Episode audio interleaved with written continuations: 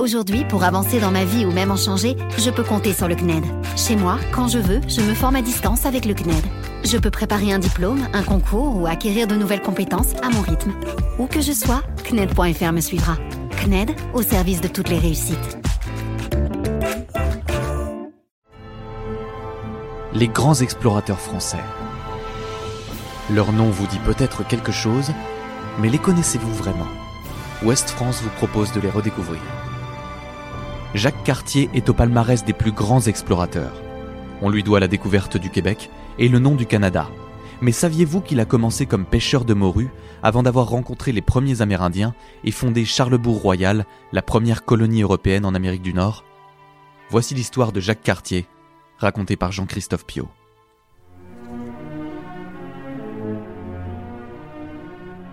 Si on vous demande un jour de citer trois explorateurs français, il y a de solides chances pour que Jacques Cartier en fasse partie, et si vous avez la chance et l'honneur d'être québécois, on serait même prêt à parier qu'il se classerait premier pour l'excellente raison que sans lui, le Québec n'aurait jamais existé.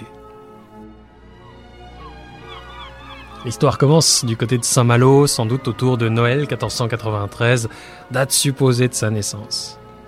Les archives du début du XVIe siècle sont ce qu'elles sont, et on ne sait pas trop ce que fait le jeune Jacques de ses jeunes années, même s'il y a fort à parier qu'on ne le laisse pas glander au chaud.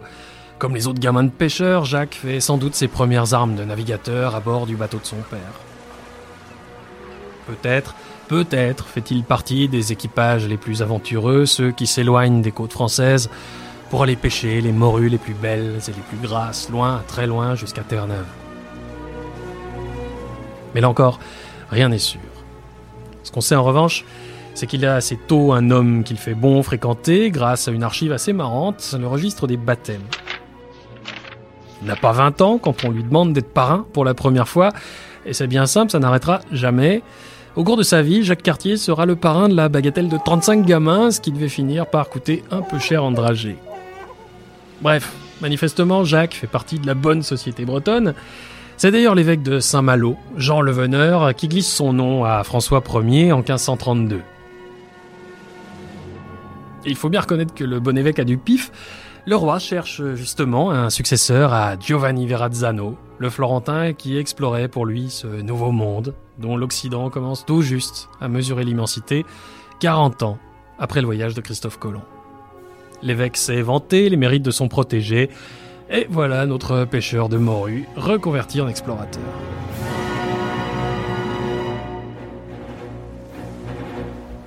Laissons la parole à Jacques.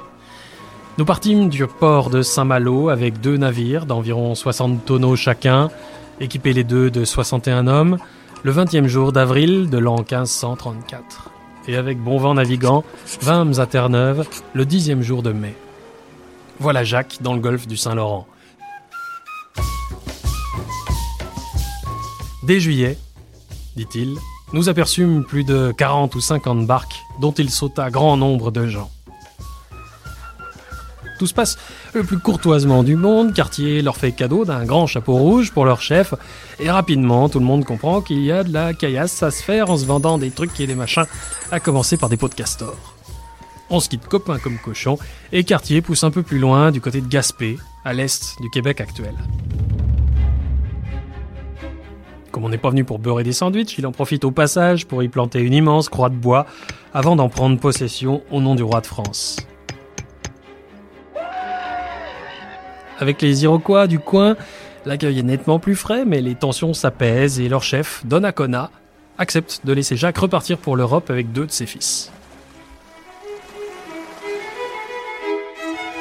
Évidemment, Cartier fait son petit effet à la cour de France et François Ier lui accorde sans problème les fonds nécessaires pour monter une deuxième expédition en 1535, la plus célèbre.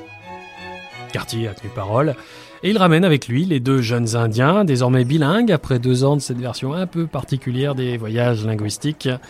C'est avec leur aide qu'il remonte plus loin le cours du Saint-Laurent. Le fleuve reste longtemps large et profond.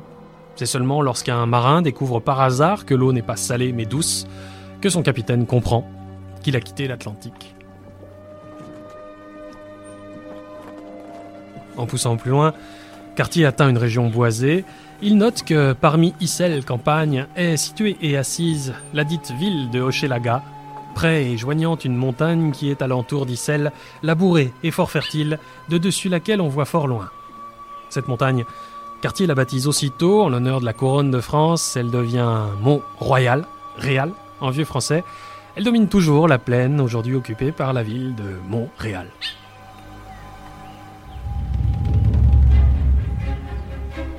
Le 3 octobre, accompagné d'une vingtaine d'hommes armés jusqu'aux yeux, au nom du bon vieux principe qui veut qu'on ne sait jamais, Cartier rejoint le village, mais ses précautions sont inutiles. Là encore, tout se passe le mieux du monde entre les Français et les Amérindiens, dont les cabanes, les Kanatas, en langue iroquoise, finiront par laisser leur nom au Canada.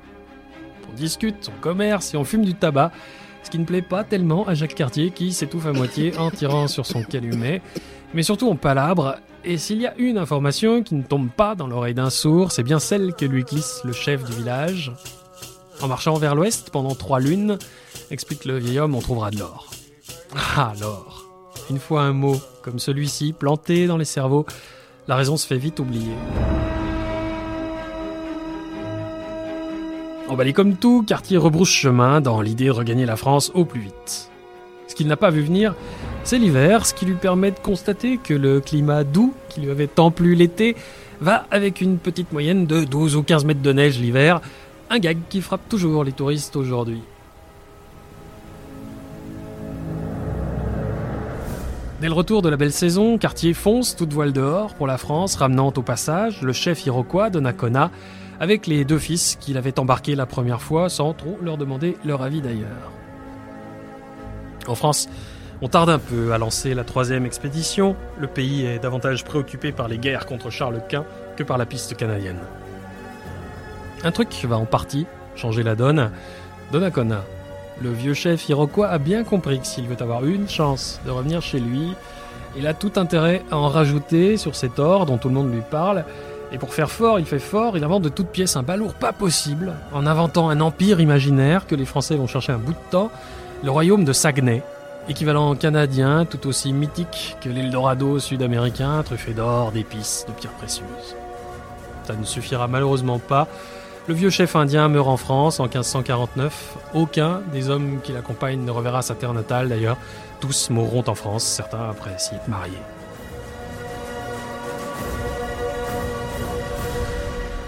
1541, les Français repartent, cette fois pour s'installer. Et comme on passe aux choses sérieuses, Cartier n'est plus que le second de l'expédition dirigée par Jean-François Delarocque de Roberval, tout ça, chargé d'installer la première colonie européenne en Amérique du Nord.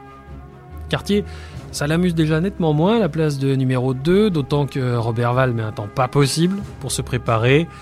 Cartier par devant, retrouve le village de Donnacona, pousse plus loin et fonde la ville de Charlebourg-Royal, près de l'actuel Québec. Il finit bien par enfin croiser Roberval, mais là ça va bien. Jacques Cartier en a d'autant plus soupé des voyages qu'il a acheté aux Iroquois de l'or et quelques pierres précieuses, des beaux diamants, qu'il compte bien vendre en France avant de se retirer dans l'opulence. Cartier repart, et le moins qu'on puisse dire, c'est qu'il va tomber de haut. L'or et les diamants du Canada ne sont que de vulgaires caillasses, de la pyrite et du quartz. Déçu, Cartier se retire à Saint-Malo, où il coule des jours paisibles, toujours très écouté par ses visiteurs, jusqu'à sa mort en 1491. La fin de sa vie on pourrait laisser du Bellel écrire Heureux qui, comme Cartier, a fait un beau voyage et puis est retourné, plein d'usages et raisons, vivre entre ses parents le reste de son âge.